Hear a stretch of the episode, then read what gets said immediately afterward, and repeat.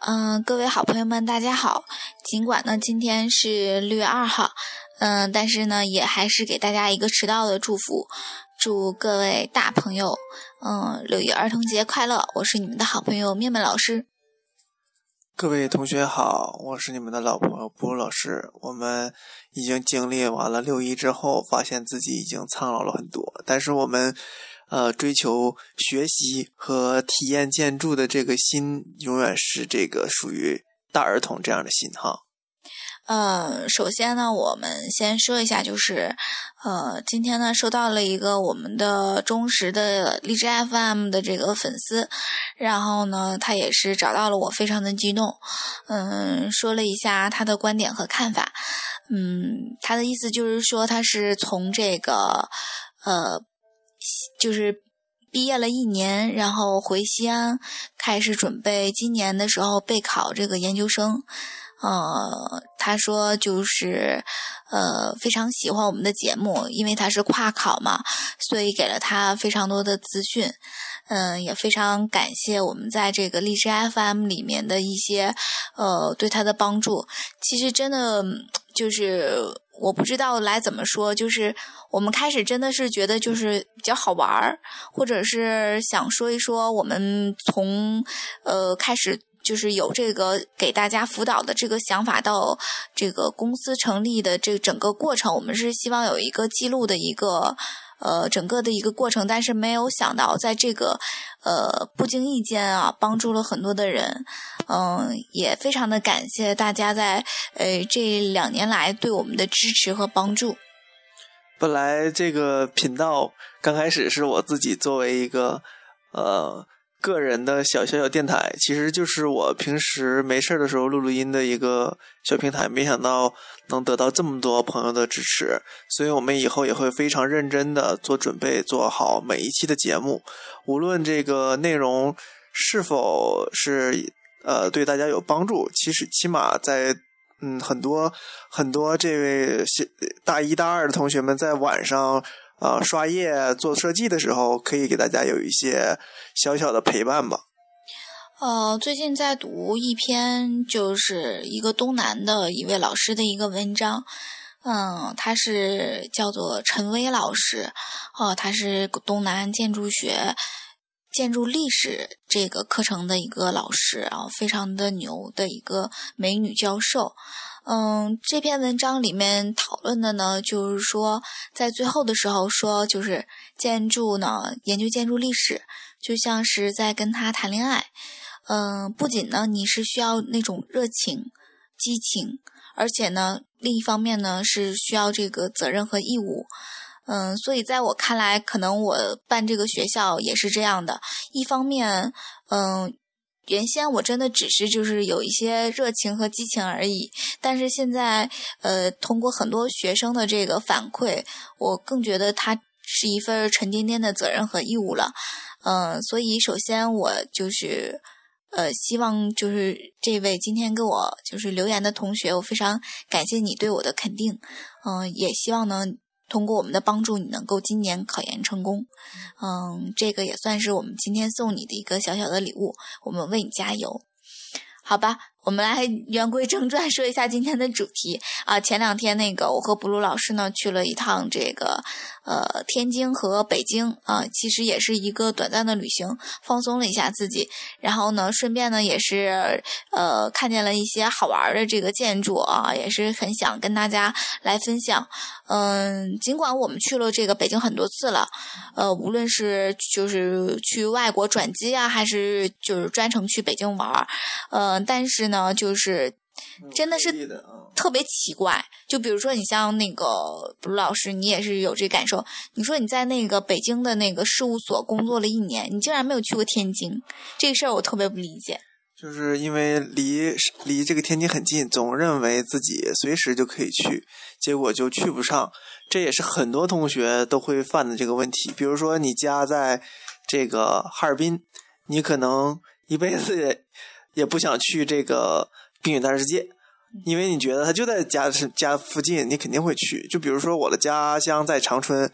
我总觉得我随时随地就可以去那个长影世纪城，结果到现在我也没去过。所以这个都是一些一些惰性，也是一些遗憾。这个就叫做风景在别处嘛，就是很多人他，我原先前两天也看了一个文章，特别有意思，就是他也是说的这件事儿，就是说往往是你住在云南的人没有去过丽江，住在长春的人没有去过长白山，啊，都是都是这样的。其实，呃，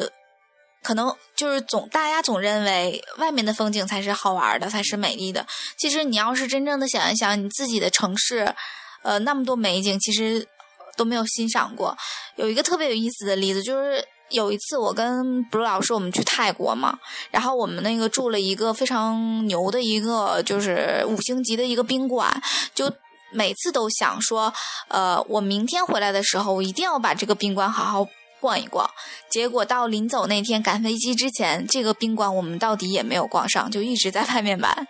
对啊，尤其是那游泳池，一直想去游一个游夜游一下游裸泳哈，结果也失败了，都累，每天出去玩然后回来以后累的瘫倒在床上，根本就没有办法去去好好体验一下这个酒店啊。嗯。所以近处的风景总是被我们忽略的。对，那好，那我们就说一下这回我们专程去的天津。首先，我们第一站当然是学建筑的一个嗜好啊，就是我像我学历史、学那个就是法律的同学都说，你怎么那么愿意去学校？这个可能就是我们就是有一个嗜好，像我的想法就是，我希望能至少能走遍全国的老八所，对吧？华南理工还没有去过，别的好像都全了。华南理工我一墙之隔，我在旁边的华南农业大学转了一下。啊，是这样的啊，那个首先去天大的时候就是找那个建筑学院嘛，然后那个这个建筑学院特别神奇，就首先你天大特别大，它比工大要大很多，就是当时去的时候就有点震撼啊，因为我们工大相对来说是北方的学校，而且是在城中心，所以比较密集。那天大呢，它也是在城中心，它跟南开，它俩就是是离着，就是很近。但是特别有意思是，南开是南开区，然后天大这边是另一个区，对他们两个是不同的区，就隔了个就隔了一条路。嗯，对，好像是，嗯。然后呢，就是去天大，从那个我们是从西门进的，他说从那个门进那个。呃，建筑学院最近。对对，然后我们就从那个那个门门进的啊，对，找了半天，对，找好不容易找到了门，然后进去以后就眼前是一片湖。嗯，这个建筑学院是在一个非常漂亮的地方，被三个湖夹在正中间啊，这个我觉得是我们学校 难以企及的哈。它那湖特别大，就是你绕一圈儿，我觉得至少得有个十分钟。如果要是晚上，就是天不是很热的话。去湖边跑步，我觉得真的是一件挺幸福的事儿。而且旁边有芦苇荡，我不知道秋天的时候什么样子。这个就我觉得这个可以让天大的同学们给我们简单的呃介绍一下，到时候找一位天大的同学帮我们介绍一下，看看秋天的天大是什么样子的。除了这个以外，天津大学建筑学院的对面有一个非常漂亮的咖啡馆啊。嗯，对。就是这咖啡馆儿也是特浪漫的一件事儿。他们天大呢也是分为这个，就是建筑学在他们天大也是非常的有地位的嘛，所以分为好几个这个区。然后我们天大的朋友跟我们说，就是呃，我们去的那个还是就是那个湖三三角湖中间的那个是属于他们这个学习和办公的地方。说他们在天大的旁边还有一个他们自己的一个教学楼，然后说。说是每次到那个，呃，对，就是每次呢，就是去那个，呃，每个每周他们都会在那儿放一个电影，然后开一个讨论会，然后吃一些东西，呃，就顿时觉得学建筑的人还真的是挺浪漫的啊。对，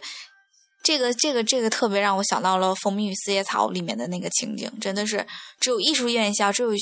就是学艺术的人才会有这点小情调哈。呃，天大给我们的感觉就是，呃，有一种内敛般的这种，呃，恃才放旷的感觉，就是一种很低调的这种，怎么怎么来说呢？很低调的奢华。嗯，对，有点低调的奢华的感觉。就是尽管是你觉得他，呃，并不是说有那么那么的，就是。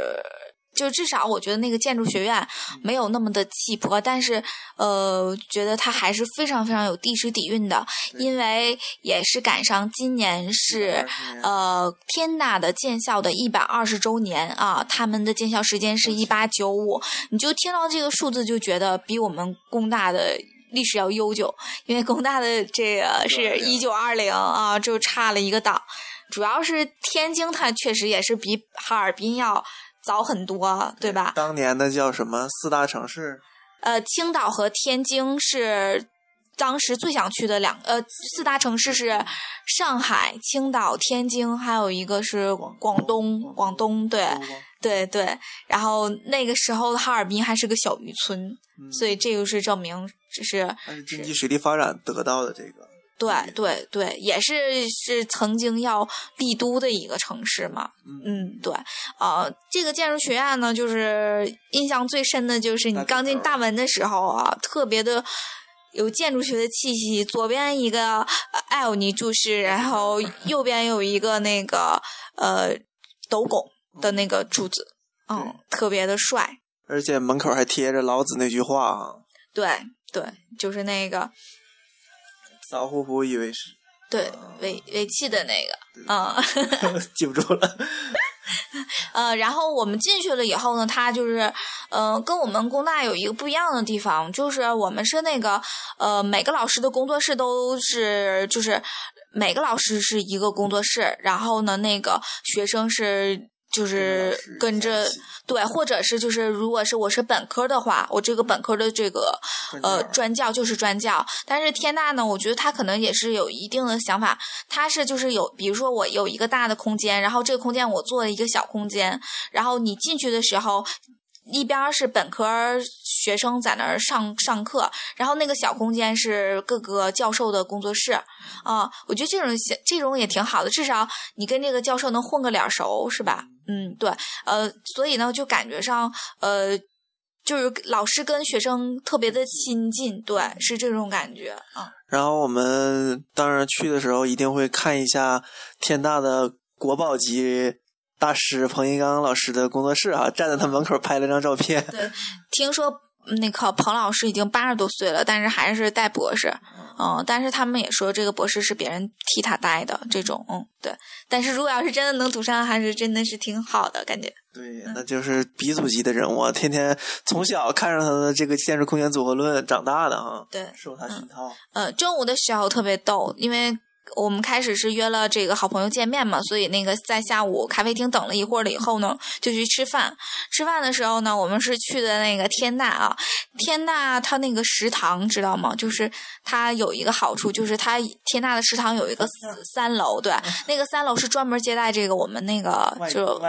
外面的外面的叫。客人吧，他有好多都是那个外外面来的教授和老师，还有那个办工作人员啊，在那儿吃饭的那种。然后他们那儿有狗不理包子套餐，然后还有那个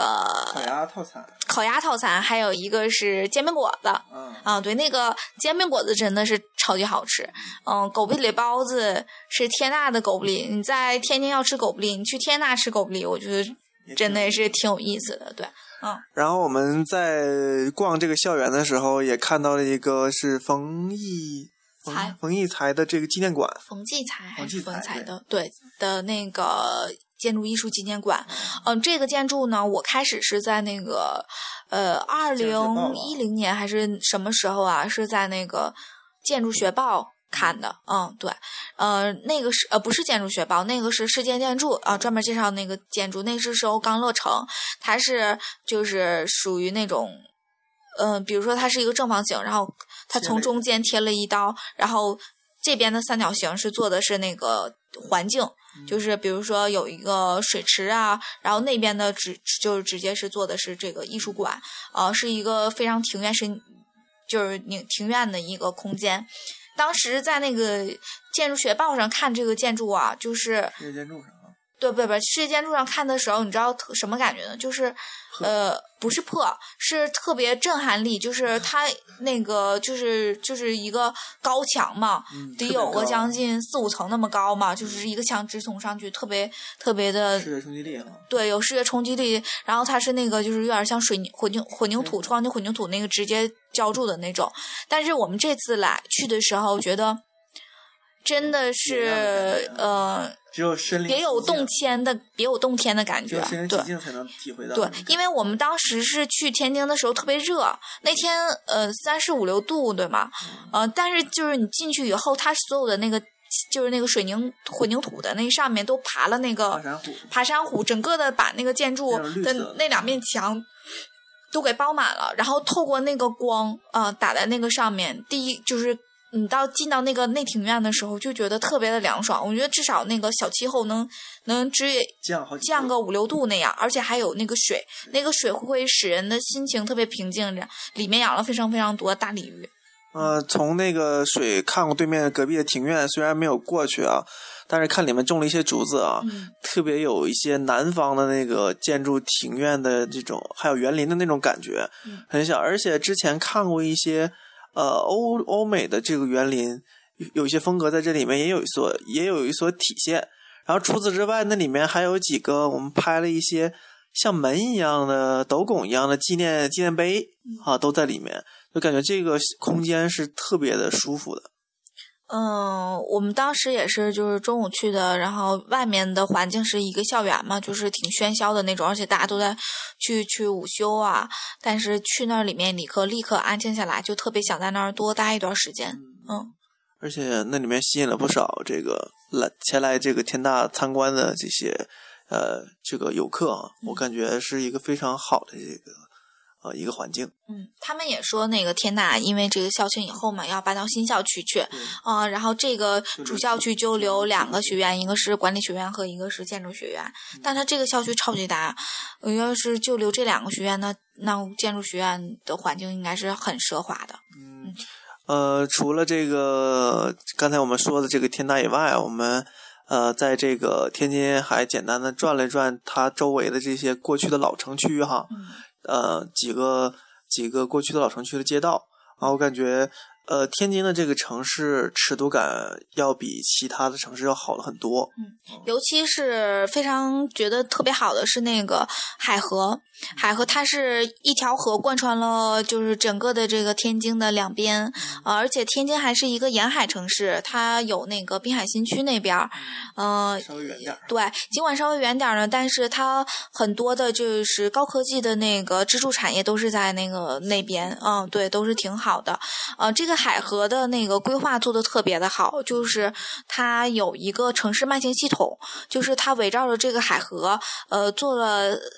三个层次，然后有这个步人步步行系统，然后人人的那个呃自行车的慢行系统，呃，以及这个绿化带，然后最上面的那个是车道，所以就是。我觉得这一个海河激活了整个的一个城市，对，而且也是由于呃天津的这个规划局相对来说做的非常好，它呃就是所有的开发商要严格的执行他们的这个规划，所以呢他们在海河旁边没有那些呃直立的住宅和高层建筑，而是要退很多米以后才能去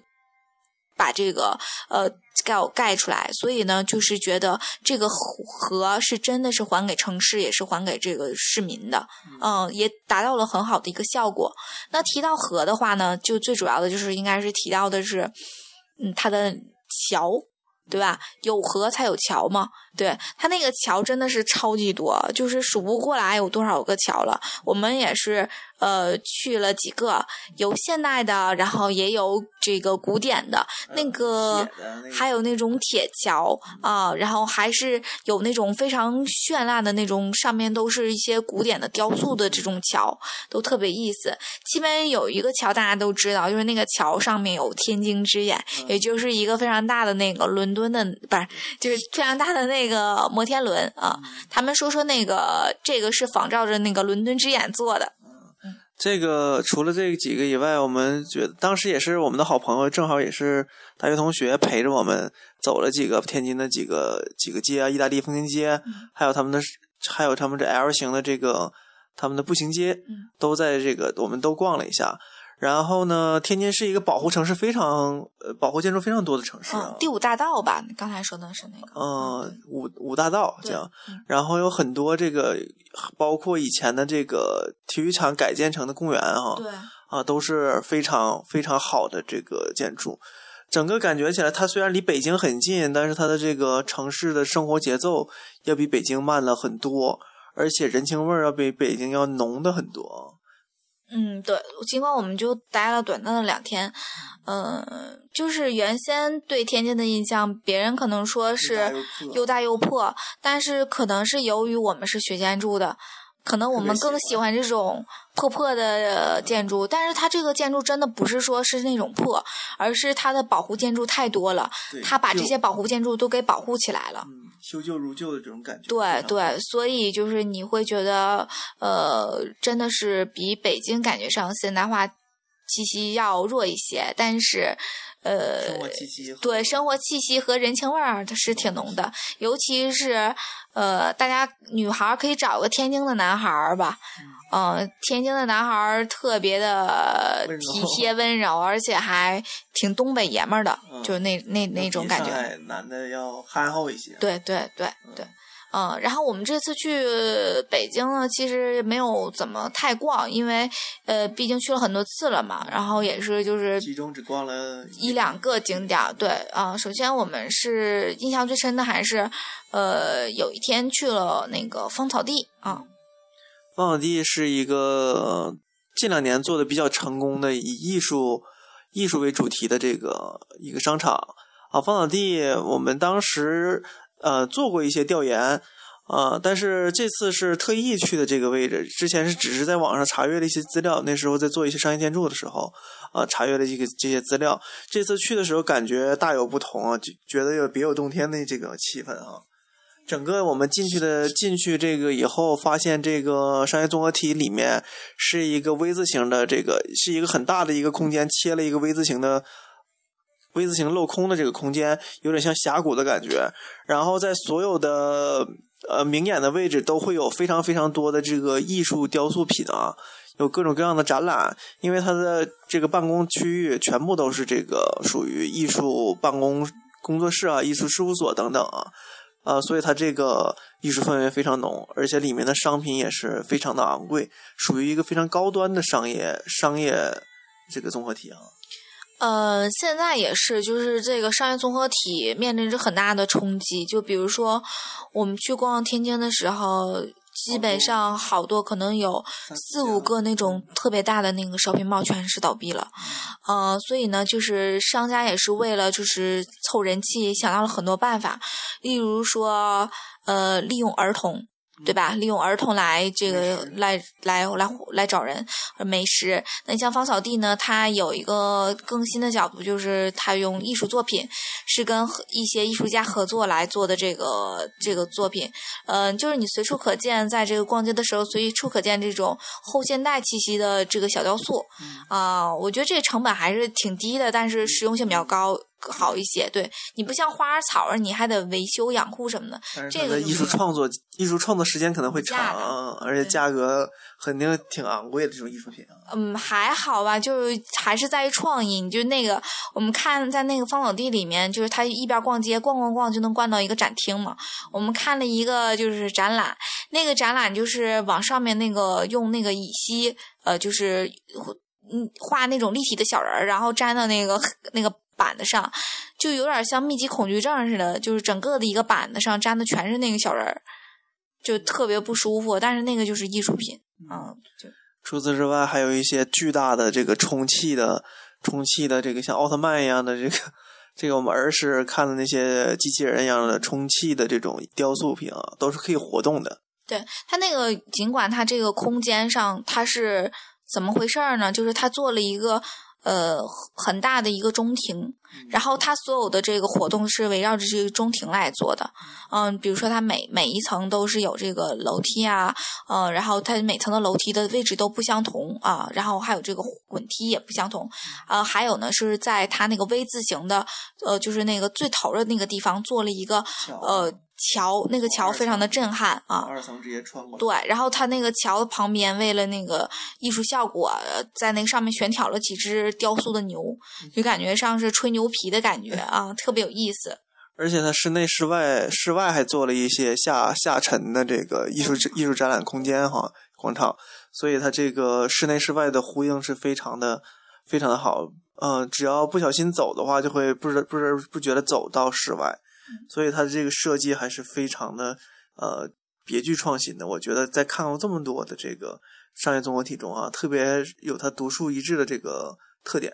它那个商业营销做的特别好，就是他在选择品牌的时候是选择的所有的是国外的那种小众品牌，而不是说是那种非常呃大众的品牌。所以就是呃很多是你不认识的品牌在那块儿都能够出现。嗯，就是。就我觉得他的定位就是为小众人准备的那种，而且感觉他那个在这里买到的东西，可能在别的地方买不到，所以他的目标人群还是比较具有艺术品味的小资或者是中高端人士来定位的啊。他在设计的时候还有一个好处，就是他在那个就是设计的时候，他把那个办公的那个楼和这个在是连在一起的，他有。呃，三座还是两座那个高高层的那个办公楼，所以那个他们这些办公楼，他们在中午吃饭的时候啊，都会把这个人气给炒起来。啊，而且它那个就在世贸天阶旁边，嗯，就是也是还好的，就是它这整个的整个的这个针对人群还都是高端人群，就在它这个整个的一个呃区域里面。嗯，它的这些办公人群就可以促进这个商场的消费，我觉得里头的这个饮食啊，还有一些逛街啊，都可以自己就是消化掉它这个办公人群啊，我感觉人还是很多的。嗯，对，嗯，除了芳草地以外，我们还去了一个，就是李总理前前两天去的那个地方，就是中关村创业大街。对，那个那个是，尽管说是跟咱建筑学这个不是很不是很搭吧，但是至少我觉得跟年轻人还挺挺有那个挺搭的。呃，里面像比较熟悉的那个三 W 咖啡厅，然后这个是。李总理当时喝那个咖啡的地方，对对，三十块钱还挺便宜。有个总理套餐啊，呃，像现在比较炒的火的那个黑马会啊，都是在那儿进驻的。嗯，也奶茶妹妹的京东奶茶妹。呃，京东奶茶妹妹的那个商店也是在那儿。他开始这条街啊，它是那个书市儿，就是北京的那个图书市儿。但是由于也是由于这个咱们这个网络的一个冲击，电商的冲击，把这个正好就冲。冲垮了，啊，然后他就办了这个创业中心啊，对，然后也是李克强总理剪完彩以后，就是他就是成立了啊。好多人特意过来来到这儿来进行参观啊。嗯，我特别喜欢他那有一个 PK 赛，就是路演，呃，对，每每一个。就比如说，我们去的时候正好是赶上教育专场嘛，就是因为我们也是做教育的，然后所以就去了一下。呃，他那个就是有四个人，也是跟我们一样，就是做教育的，然后坐那儿路演，呃，PK，然后天使投资选择哪一个是呃就是比较好的，然后我就去就去给你投，所以什么底金什么两万元的这种，然后他每个月有啊，比如说他还有像女性创业专场。呃，这种啊，然后像我们认识的一个哈尔滨的一个创业伙伴，他也是跟我们很熟的一个伙伴，他也是去那边呃参加这个黑马会啊，就是彼此竞争和交流，我觉得会能产生非常多的火花。嗯，那你像那个三 W 咖啡厅，它那个呃，它的这个模式，我觉得也特别有意思，就是我这个下层是这个。基本上是大家交流的啊，然后好多人进进行交流。然后呢，上层呢，我就直接是有这个呃天使的这个投资会。然后我们当时旁边也是赶上了那个新东方的一个考研专场，呃，考研专场，对，它有一个大型的会议室，然后进行这个专场。就整个的它是有一个呃非常好的一个就是。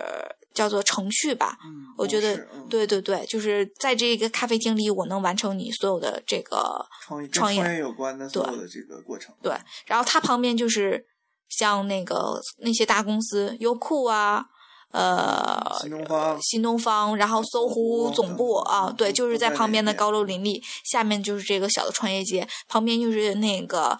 徐小平的那个呃徐小平的天使天使天使会，对吧？对对对，所以就是呃，真的觉得那块儿尽管是一个创业的天堂吧，但是我的感想就是还是脚踏实地要紧。嗯，就在那儿待了两个小时吧，我就是想赶快回来以后。好好的把我自己的东西做好，嗯，就是这个感觉，就是玩虚的或者是玩创意，其实你还是要有自己的东西的，嗯，对，真的自己的核心竞争力的，嗯，是这样的，嗯，嗯，